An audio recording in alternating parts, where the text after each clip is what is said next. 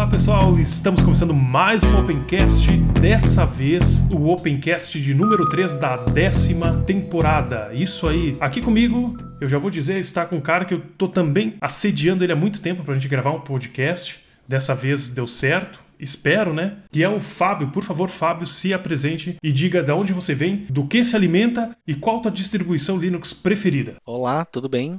Meu nome é Fábio. Eu me alimento de café, basicamente, já que a gente trabalha programando o dia inteiro. Eu venho da cidade de Ivoti, aqui na Grande Porto Alegre, pezinho da serra, assim como Bento Gonçalves e Caxias. E a minha distribuição no momento preferida é o Fedora. É a que tem me atendido melhor no momento. Tá, então tu é do time Fedora. Então, tu tem chapéu ou não tem chapéu? Não tenho chapéu Fedora, então não posso ser do time Fedora. Droga. Alguns recadinhos muito rápidos aqui antes da gente começar o episódio. Quero falar sobre o Pai Caxias 2020, Pai Caxias que acontece no dia 14 de março, aqui em Caxias do Sul. Estamos com a grade de palestras já disponíveis no site. Também temos os links de inscrição, links de mais informações. Acessem paicaxias.org e se informem. Também gostaria de convidar vocês a acompanhar o Opencast nas principais redes sociais. Uh, a gente não tá em todas ainda, mas Facebook, Twitter. Eu tava pensando outro dia até no Mastodon, essas outras coisas. Eu acho que a gente tá lá no meio. Tem o grupo no Telegram. Acompanhe lá, procure por Tecnologia Aberta ou Opencast, a gente vai estar tá lá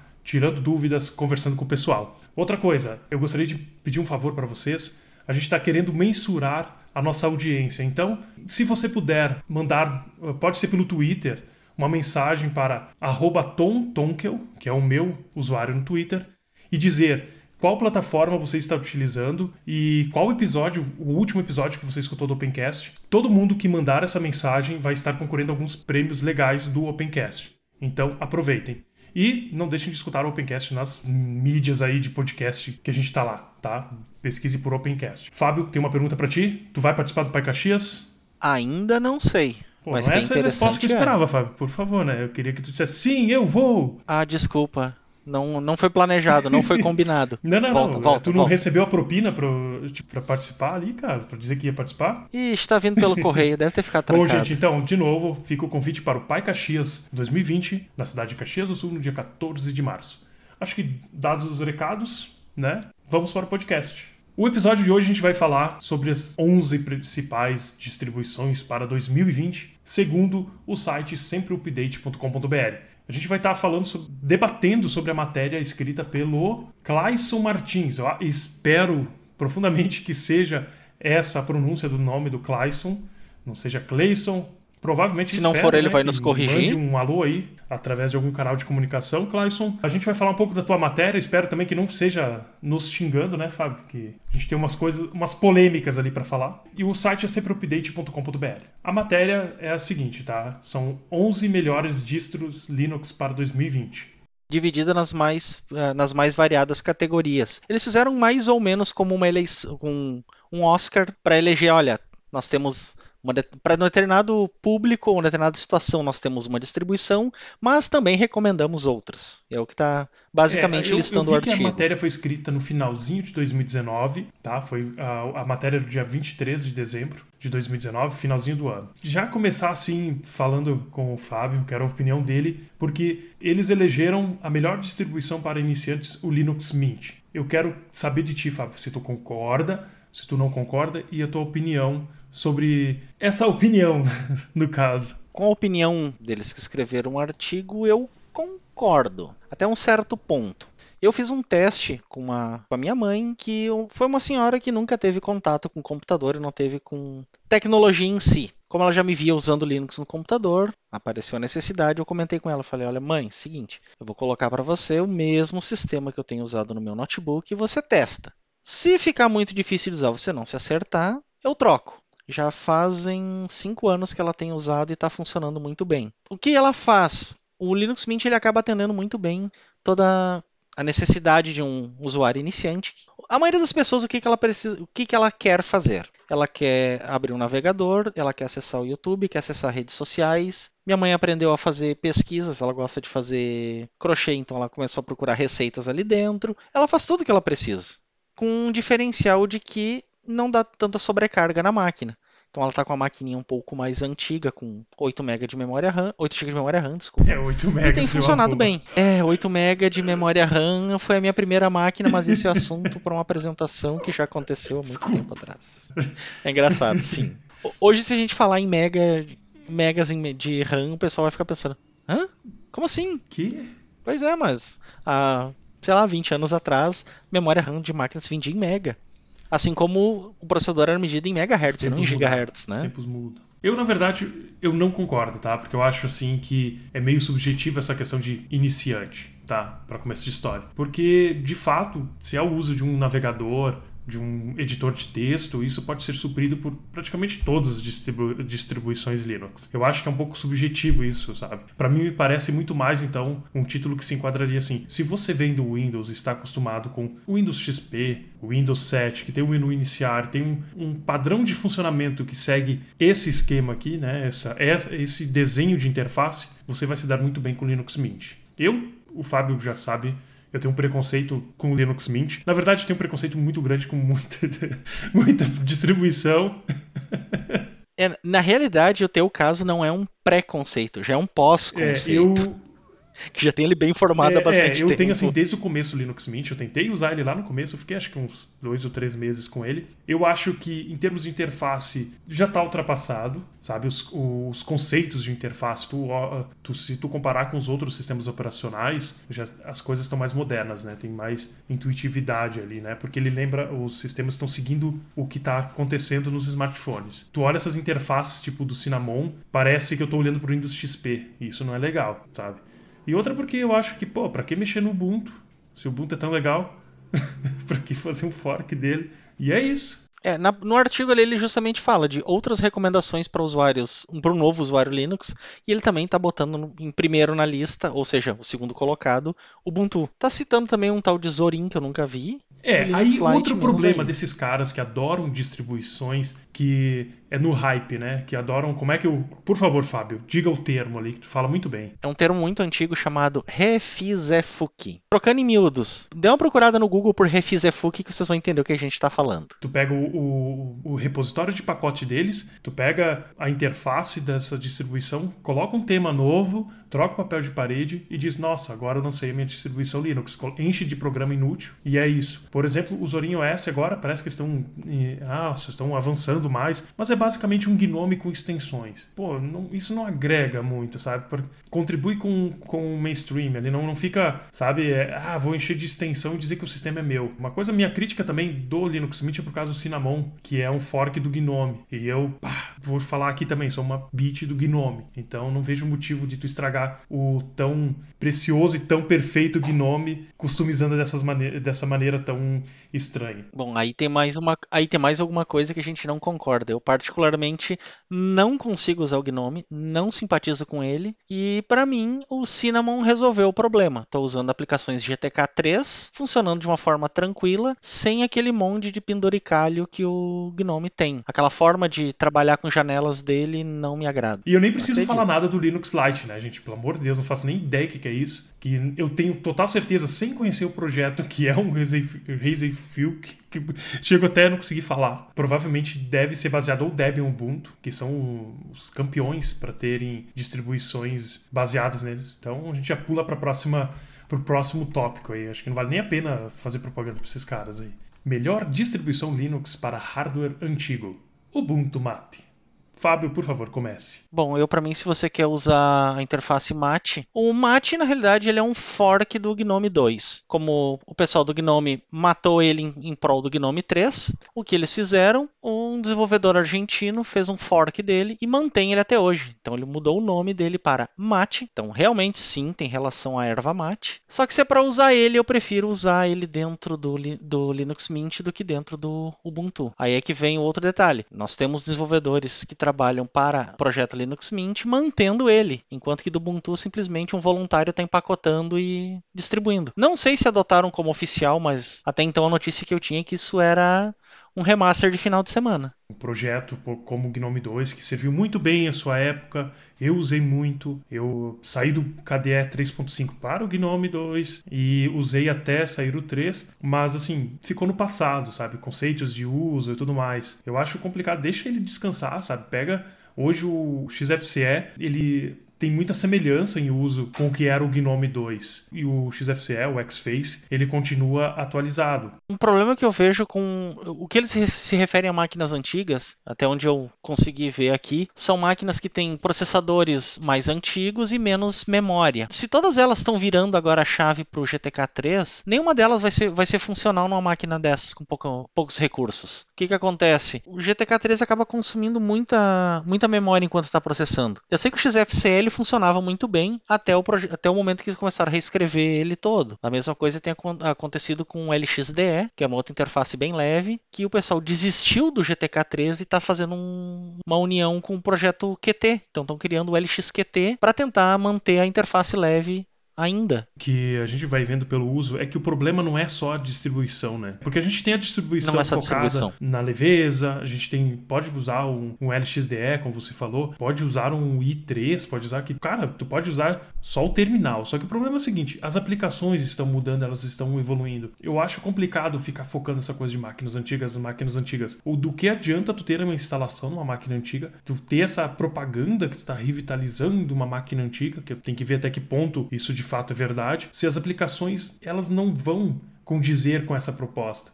Hoje daí tu vai rodar um Google Chrome ele vai matar toda a tua memória que o LXDE não matou. E isso não é só porque o Google Chrome come toda a memória, é porque as páginas estão cada vez mais complexas. Então, para acessar a internet, tu já iria sofrer pra caramba no computador desse. Então, tu ficaria restrito a tarefas simples de edição de texto, coisas assim mais, mais simples. Eu acho que a gente tem que rever essa questão desse marketing aí de máquinas antigas, né? Para entender melhor o que, o que são essas máquinas antigas e se, Com certeza. se de fato faz algum sentido isso, né? Né? Talvez um, um Pup Linux faça muito mais sentido, porque o Pup Linux, ele de fato é uma otimização, é para dar uma vida nesses hardwares, porque ele é todo projetado para isso, o kernel corta módulos e tal, não é só uma interface que tu coloca em cima de um Ubuntu e diz pronto, agora é para máquina antiga. E eu sei, eu sei que tem situações Exatamente. de que pessoas não, nem todo mundo tem acesso à tecnologia como a gente tem, né? Mas será que isso é verdade? Tu dizer que botar um sistema capado, um sistema que o Chrome não vai rodar, tu não vai conseguir acessar as páginas mais atuais, vai ficar restrito. Isso é de fato ter um reaproveitamento dessas máquinas ou é tá só mantendo aquele lixo eletrônico ligado, sabe? Porque na prática ninguém consegue usar. E outra coisa que nós tínhamos comentado antes também, até foi antes do, do assunto todo aqui, as máquinas que nós temos, eu acho que de 2009 para cá, vamos, vamos arredondar de 2012 para cá, todas elas já suportam já tem processadores que suportam 64 bit. Então você continuar usando 32 bit hoje é, é bobagem. Ah, mas com 30, com, usando um kernel de 32 bits, o consumo de memória é melhor. Não, não é. É a questão de consumo de consumo de memória nesse caso é muito relativa. Você não tem tanto aproveitamento, mas enfim, justificativa deles talvez fosse para usar numa máquina virtual ou umas máquinas tão antigas que nem instala é, mais, eu, né? Eu acho um mas... pouco dúbio isso, né? A gente fica nessa poderia ficar numa roda de hamster aqui, a gente ficar, né, com argumentos que a gente fica só caminhando, caminhando, não vai lugar nenhum. Enfim, eu concordo com o Fábio. Se é para usar o mate, então usa o Mint, que é meio que o pai do, do mate, pelo menos que cuida melhor dele, né? Ou melhor ainda, vai para o XFCE. Eu discordo um pouco do Fábio, mas eu, se é para usar uma interface assim, eu prefiro o XFCE, que tem toda uma proposta. Para mim, cara, eu gosto, eu tenho uma saudade enorme, assim, aquela coisa de saudosista do Gnome 2, mas eu deixo ele lá no passado. Tá, deixo ele lá porque as coisas mudaram. Da lista que eles sugerem ali para máquinas mais antigas, tem um que eu tive consegui testar, que é o Bodi Linux. Ele usa o Enlightenment como interface padrão. O Enlightenment é uma interface que foi eles começaram o projeto dela há uns 20 anos atrás, e o objetivo dela era se, já usava recursos de transparência, 3D e outras coisas mais, inclusive em máquinas 486, que vocês não devem fazer a menor ideia de que processador é isso. Sim, é o, digamos que é o tataravô dos, dos, Core, dos Core 2 Duo que nós temos hoje, ou dos i3, o i5. O que acontece ali? Ela funciona bem, ela funciona leve, só que ela tem o problema de usar ainda a, a mesa base de software do Ubuntu. Então os, os, as aplicações não são tão bem empacotadas para economizar recursos, então você acaba não tendo muito proveito. Mas que é bonita, é. Tu fica naquela aquela discussão que a gente estava tendo, né? Ok, a interface é otimizada, mas os teus programas não são, eles continuam sendo atualizados. Não, eles não foram pensados para esse hardware antigo. Então, no primeiro LibreOffice que tu instala, tu já vai é. ter um, uma, um probleminha ali. Mas isso, ok, né? Eu acho que né, a gente não tem como também ficar discutindo sem, sem entender direito o que, que, se, o que, que eles querem dizer com hardware antigo mesmo, né? Assim, se... Indo para o tópico 3 aqui, melhor Linux para hack, hackers éticos. Kali Linux é um pouco cafona, né? Hackers éticos, tipo, botar no título. Tipo, parece uma coisa assim, olha, tu tem um poder nas tuas mãos, mas ai, seja bonzinho. Aqui eu não sei se a gente vai entrar muito, Fábio, porque não, ali de fato não, o que eu sei é o Kali Linux. O que eu posso dizer é o seguinte, como estudante de segurança, nós não temos muitas opções. O que acontece é, você precisa de uma distribuição que tenha os pacotes o mais atualizado possível, senão você vai fazer o quê? Vai ter que pegar dos repositórios do Git ou do repositório obscuro que o desenvolvedor escreveu alguma aplicação para testes de segurança. O Kali é uma das que melhor tem feito isso. Ele consegue manter os pacotes relativamente bem atualizados, mas nós temos outras opções também. O Parrot está fazendo a mesma coisa, digamos assim. A questão dos hackers éticos acabou até criando uma piada da, da área da segurança que o pessoal fala que nós estamos com muito, muitos uh, hackers de Kali o pessoal não se pegar qualquer outra distribuição e usar as mesmas ferramentas não sabe Complicado. usar, porque ele não encontra no e menu. Eu, e eu não duvido. Muito, muito complicado. tutorial de, de Kali, né? Tipo, teria que ser tutorial de Linux, porque, ok, é obscuro, mas também tu pode pegar essas ferramentas e instalar em qualquer Linux. Não tem. Até acho que alguma coisa deve rodar até em Windows ou Mac, não sei. O que eu tenho feito nas aulas de especialização em segurança, eu tenho instalado as coisas no Fedora. Simplesmente o professor diz: olha, nós vamos usar essa, essa e essa ferramenta. Não tendo repositório padrão, baixo fonte, roda, que a maioria são scripts em Python, né? Então você consegue desempacotar na máquina e rodar mesmo, não tem é, muito é, mistério. Sei. Só para quem está começando. Ah, Fábio, eu acho que sim, é uma das melhores soluções. Não tem nenhum, nenhuma surpresa, porque é o mais conhecido, né? Tá no link lá, depois quem se interessar mais vai lá e acessa. Quarto tópico, aí eu sei que tu vai ter algumas coisas para falar, eu tenho também, Fábio, que são distribuição. Uh, vou, vou ler como tá aqui: distribuição Linux para jogos. Manjar. Quer começar? Então, posso começar. Nós temos um canal hoje no Telegram chamado Linux Games BR, onde o foco principal é jogabilidade em plataforma Linux. O canal cresceu bastante quando a Steam lançou o suporte ao Proton, o Steam Play. Qual a recomendação básica do canal para quem está começando hoje? Como a própria Steam ela é mantida e ela utiliza por baixo dela os pacotes do Ubuntu, a recomendação é: quer jogar de forma mais tranquila, instalar drivers todos certinhos? Começa com o Ubuntu. A segunda colocada no canal que nós utilizamos lá é o Fedora, em função de ele ter os pacotes mais atualizados. Acabei montando para mim aqui para trabalhar e para jogar eventualmente um setup todo AMD e ele não funciona corretamente com o Ubuntu. A previsão é que vai funcionar corretamente com o, com o novo LTS, com o kernel mais atualizado e tudo mais. Só que com o 18.04 ele não funciona. Usando Fedora, com os pacotes atualizados, tudo funciona magicamente. Alguns corajosos do canal lá, eles acabam utilizando o Arch Linux. Manjaro, tem pouca gente que tenta usar e a complexidade para instalar as coisas acaba sendo tão grande que o pessoal desiste. Eu não lembro de alguém que utilize hoje lá o Manjaro para jogar. Tem muita gente usando Ubuntu, muita gente usando Arch, alguns usando Fedora e alguns corajosos tentando usar qualquer outra coisa. Teve gente tentando usar Debian para jogos. Nós sabemos que Debian tem os pacotes extremamente estáveis, isso quer dizer pacotes muito antigos, bem testados, que não vão dar problema. Só que leve em consideração que drivers de vídeo eles vão estar com os pacotes antigos e você não vai ter acesso a todo o recurso do hardware que você comprou ontem. Ele vai ter acesso ao hardware que você comprou há dois anos atrás. E acaba sendo uma, uma complexidade desnecessária para quem quer jogar. Seguinte, então, se é para tu pensar em usar o Manjaro, usa o Debian. Por quê? O pessoal esquece de falar, para quem está acompanhando, que essas rolling releases, elas têm um problema muito sério, né? Eu venho do Gentoo, que era assim. Depois usei o Sabayon, que é um derivado do Gentoo. Usei o Manjaro uma época, não curti porque o Manjaro traz muito lixo junto na instalação. São três programas para resolver a mesma coisa. Isso tu desinstala um deles, ele desinstala todo o Gnome.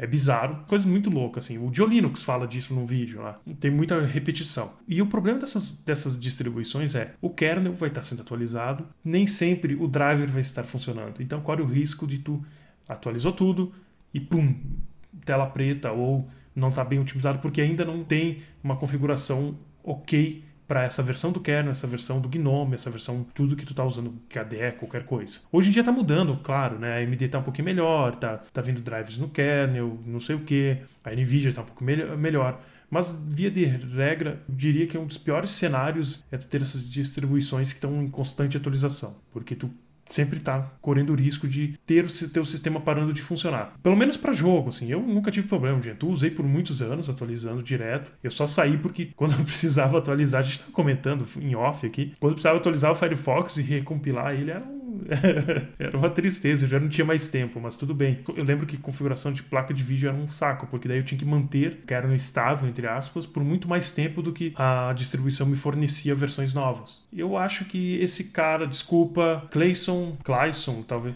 não, não creio, não creio que seja. Eu acho que de toda a lista é o que eu mais discordo, porque eu não entendo o hype em cima do arte. Então pula direto pro Gentoo, que Gentoo é, para mim, a melhor distribuição Linux porque lá tu aprende, tu... ele é simples de manter, ele só tem essa questão de compilar, mas tu aprende de fato que tu vai ter que instalar e tudo mais. Para mim o Art parece que assim, meu sonho é ser o Gentoo, mas eu não posso sabe? É polêmico. A gente tá aqui para fazer polêmica, né? A gente já escolheu um artigo, né, Fábio? Se não é para fazer polêmica, a gente nem grava. É, rolling release para mim é para você ajudar a desenvolver alguma coisa e testar, testar funções novas para ficar compatível para que os outros usuários consigam usar. É, e com placa de vídeo Intel, que é o que tem ainda o melhor suporte. As AMD tá com suporte é, muito testei. bom agora. O problema, o problema principal é a Nvidia em função do driver específico deles. O que, que acontece? Hoje saiu um lançamento de um kernel novo. Saiu 5.6 que eles estão começando a testar. O problema é que os módulos que você precisa para rodar as placas da NVIDIA ainda não foram criados pela NVIDIA, pode ter um momento de incompatibilidade, e até que eles façam isso, você não vai poder usar o kernel mais novo para jogar. Ah, o kernel mais novo resolve o problema de latência com gravação em disco, mas não dá suporte para sua é, placa de vídeo, você não assim, consegue usar. Gente, por favor, até as recomendações aí não tem nada a ver, tá?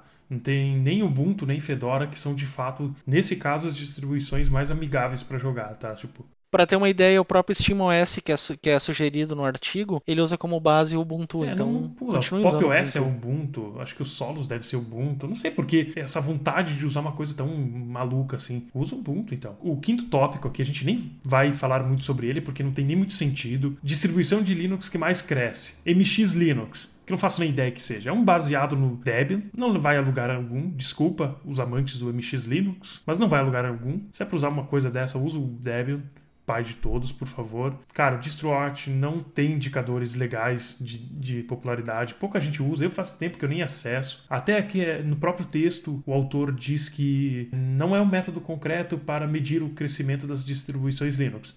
Então não coloca. É, o que acontece é justamente isso. O DistroWatch só mede os cliques que você faz em cima de links dele. Só que hoje, se alguém quer baixar alguma distribuição, você vai Google. direto no site dela. Você vai no, você vai no site do Ubuntu, você vai no site do Fedora, você vai no site do Linux Mint, você vai no site do Debian. Você acaba baixando direto dos do serviços dele. Você não usa mais o DistroWatch. Usa o Debian com o XFCE que tu vai ter provavelmente um proveito muito melhor. Porque é de fato Linux que não acrescenta em nada. Não sei o que, que, o que vem a ser o motivo de ter uma distribuição a mais ali que não traz nada de novo. É isso que podemos falar sobre ele. Sobre o item 5, sim. Não sei o que falar sobre a 6. Distribuição Linux para programação, da Debian. Eu acho que a pessoa nunca programou. Vamos, vamos falar o seguinte. A pessoa nunca programou para web na vida. Talvez se você programar para desktop, ele, se, ele te atenda se você estiver trabalhando com C, com C++, alguma linguagem compilada desse jeito, ele funcione. Agora, se você está programando para web, desculpa, Debian não é a, primeira opção. Tem vários servidores com Debian, tenho clientes rodando. Eu adoro assim o Debian, de fato mesmo. Acho que ele é muito maduro, muito eficiente naquilo que se propõe a fazer, né? Que é ser um sistema operacional. Eu acho que assim, de fato, também ficou muito em aberto programar para quê? Hoje o Fedora eu vejo que ele tem ferramentas mais atualizadas e me serve muito melhor para desenvolvimento. Mas se eu pudesse recomendar para alguém que está começando, eu falaria de Ubuntu, porque os frameworks geralmente lançam primeiro para Ubuntu, versão instalável, suporte, para depois, quem sabe, ter para outras distribuições. Então, se tu quer um pouquinho de facilidade ali, porque tem um ambiente de desenvolvimento, vai de Ubuntu. Eu sei, a gente falou Ubuntu várias vezes aqui, é que ou essas, essas distribuições ou são baseadas no Ubuntu, ou não fazem tão bem. Ou se inspiraram nele. É mais ou menos para quem está usando o Android pegar uma versão do Android One que tem menos é, customizações que, que as outras. uma experiência bem melhor. Eu estava me aventurando aí fazendo umas coisas de interface com o GTK e de fato, né, assim, eu tenho melhor experiência no, no Fedora. Claro, tu pode desenvolver em outra, né? Mas o Fedora ele tem um Gnome mais vanilla, mais puro, tem uma experiência de teste, uma experiência de uso melhor. A sugestão aqui no, no, no artigo até é de usar o Debian Test. O Debian Test, ele de fato é para testes. Daqui a pouco tu não vai ter a estabilidade que o Debian se propõe e tu vai se frustrar com o Debian. Eu não confiaria a minha estação de desenvolvimento para usar um Debian teste. Eu já confiaria muito mais usando um Ubuntu LTS, porque a principal utilidade de um computador que nós temos no trabalho é para usar ele como ferramenta de trabalho, ligar e sair usando. Então, se eu ficar muito tempo escovando o bit para resolver problemas, estou perdendo tempo precioso da empresa e meu.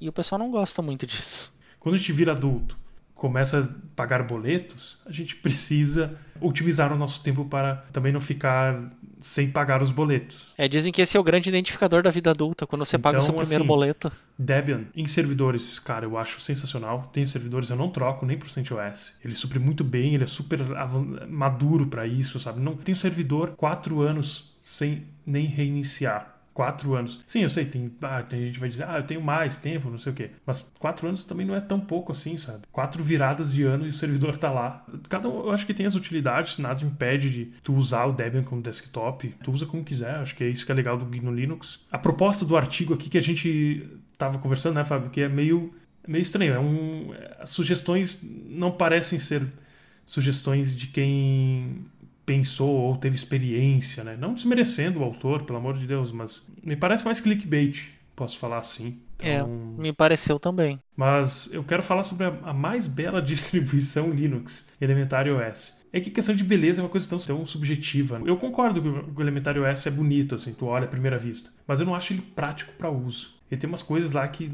para mim, mais me atrapalham do que ajudam. Eu não sei se tu tem essa mesma opinião. Nesse, algumas coisas que ele tem nesse visual eu uso bastante. Plank, por exemplo, para botar os atalhos que eu mais uso, eu deixo ele na lateral do monitor e quando eu preciso eu posiciono o mouse até ali tem meus atalhos salvos. Eu não preciso salvar na barra embaixo ou qualquer outro lugar. Então isso você pode rodar em qualquer distribuição. Só que talvez eles tenham questionado a organização simétrica das coisas na tela e isso. É um Enfim. sistema que à primeira vista é bonito, sim, eu concordo ele, o, Deepin também, ele é bonito, assim. O funcionamento das janelas dentro do Elementar OS é uma proposta meio estranha, porque tem o fechar e tem o maximizar, tu não tem o minimizar, né? A primeira coisa que eu ativo no Gnome ainda são os botões de maximizar e minimizar. Tem, tem algumas coisas de uso assim que eu não acho tão prático. De fato, é uma distribuição que eu não consigo ficar utilizando por muito tempo. Eu, se eu instalo, eu acabo instalando de novo o Gnome, de alguma maneira, ou seja, trocando a distro ou o quê, eu volto pro Gnome. Bem, que eu tenho, eu tenho meus xodós, né? Ou é o Gnome, ou é o XFCE ou é o i3. Eu não consigo mais sair desses daí. Tentei usar o KDE um tempo atrás. Que, o que fizeram com o KDE? Cadê o KDE 3.5, caramba?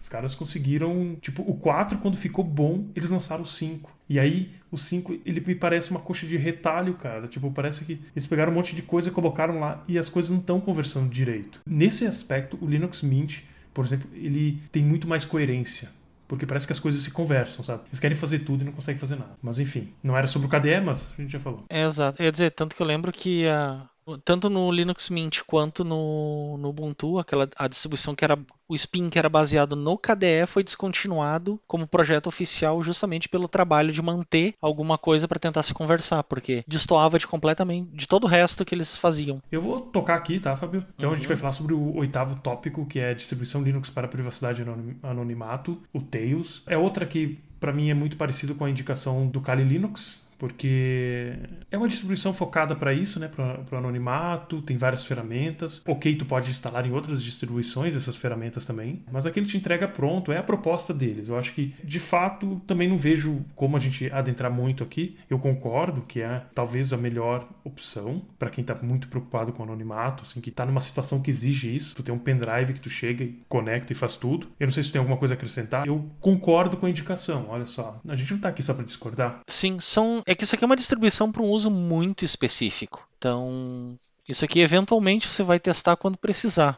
Então, eu não tenho nem o que, o que questionar sobre é viável ou não. Embora até porque não é do nosso dia a dia. Não né? é, não é coisa, tipo... não é coisa do nosso dia a dia. Felizmente. É, fel felizmente. Talvez se atuasse com a área de jornalismo e fosse fazer cobertura de guerras nesses países ali, que eu preciso tráfego criptografado anonimizado, aí sim teria que fazer uma escolha para uma distribuição dessas. Como é que é? Infelizmente a nossa área de atuação é na tecnologia mesmo, então a gente não vai viajar para tão longe para ter esse problema. Eu só não sei por que, que o Alpine Linux está como opção Tails, mas tudo bem, eu acho que foi uma confusão ali, porque o Alpine tem uma proposta diferente. É o Alpine é pra, Alpine é pra remover o GNU do, do negócio todo, né? Até onde eu me lembro. Ele é muito enxuto, é bom para container, que é para o que serve. Tipo, mas enfim, vamos para o nono item aqui, distribuição Linux para servidores, CentOS. Eu, eu gosto do CentOS com servidor, eu acho que sim. Ele é muito maduro. Ele, o Debian, na verdade até o Ubuntu mesmo, assim, o Ubuntu Server é muito bom, é muito maduro. Eu acho, aqui é gosto pessoal, cara, porque as ferramentas são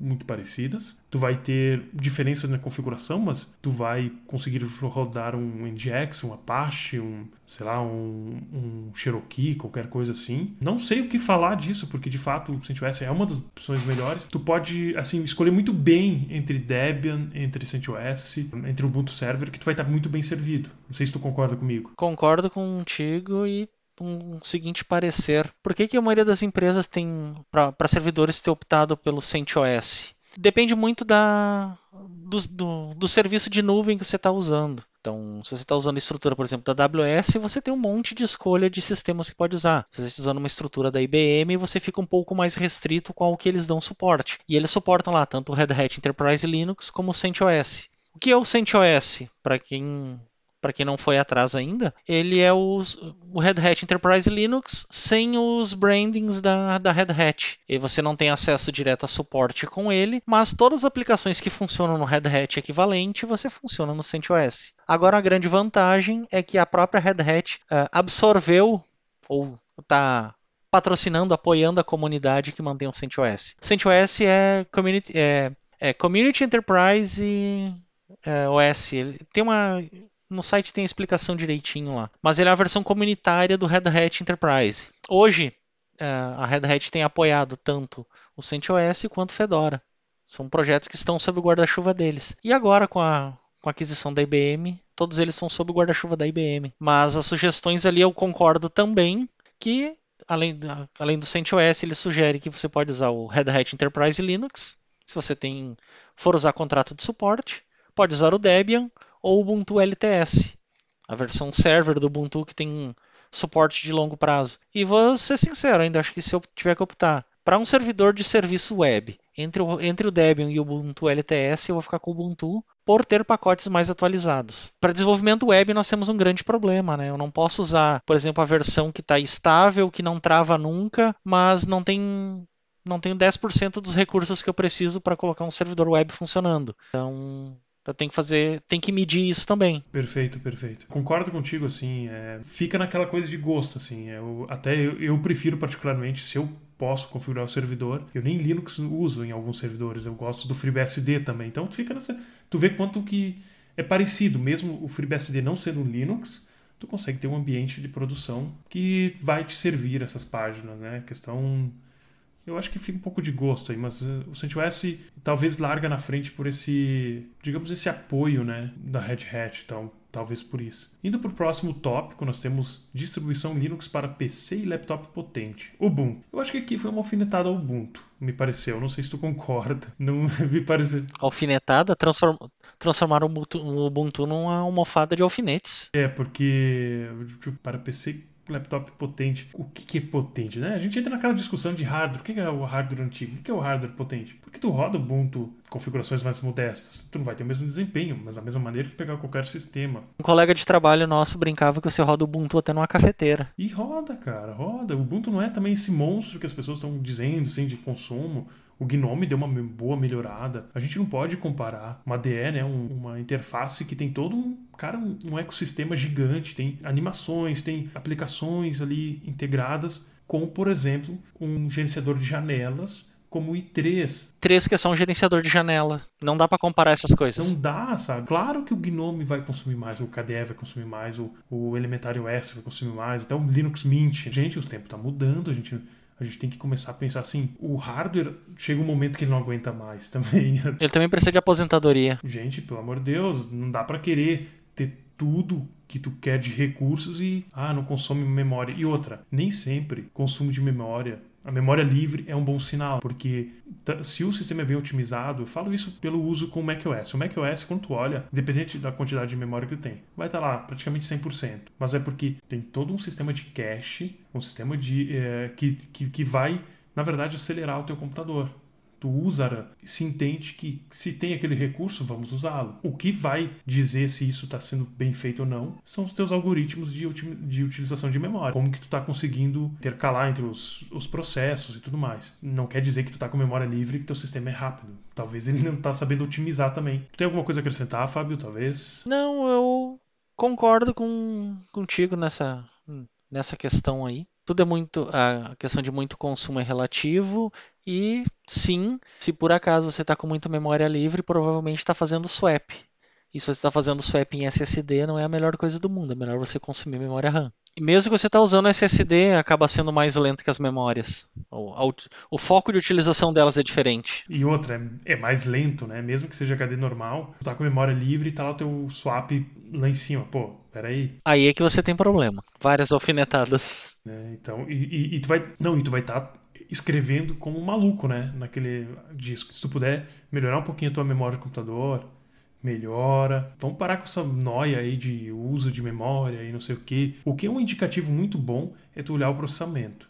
Se o processador está no talo direto, assim, 100%, daí não tem muito para onde correr. Quer dizer que os processos estão consumindo o processador de fato. Agora, memória, a coisa é mais subjetiva, não tem tudo essa, essa coisa catastrófica aí que as pessoas falam, né? Agora a gente vai para o último tópico, que melhor distribuição para Raspberry Pi, e é o Raspbian, que é baseado no Debian para ARM. Eu não usei ainda, não tenho aqui um Raspberry Pi para testar. Não é uma coisa do meu dia a dia, então não, também não tem muito o que comentar. Talvez o Fábio vai ter um pouquinho mais para falar, se quiser acrescentar alguma coisa. Das sugestões ali, a que melhor funciona mesmo acaba sendo o Raspbian. Embora eu uso basicamente meu Raspberry Pi para brincar com emuladores, usando conjunto que transforma ele num videogame antigo tem me divertido bastante. Então não tenho usado meu Raspberry para coisas muito sérias não. Eu também não sei se ia mudar muito, por exemplo, o Ubuntu Mate pro Raspberry, não sei se muda alguma coisa assim de de uso, não sei se chegou a testar, o que que acontece, ou um Arch Linux, como a sugestão tá aqui. O que a gente tem que levar em consideração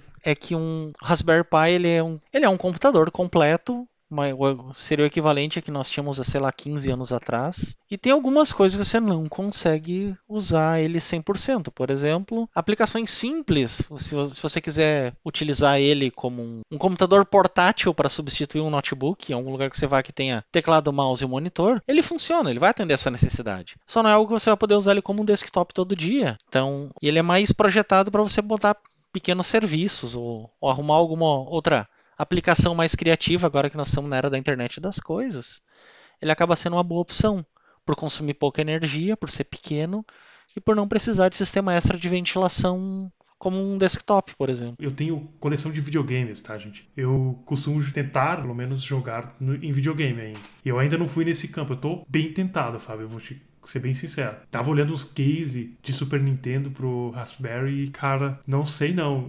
Tô me segurando para não ir e montar uma central de emulação aqui para mim. Eu acho que não tem muito o que acrescentar, que também, como você falou, não é uma plataforma para uso extremo, para uso como desktop. Até porque, por exemplo, tu vai usar um, um cartão SD como armazenamento não é a melhor das coisas para tu ter como desktop, porque seja por escrita e leitura com velocidade inferior, seja por vida útil, não é a melhor solução. Acho que concordamos de novo que é, é a melhor indicação. O que, que, tu acha?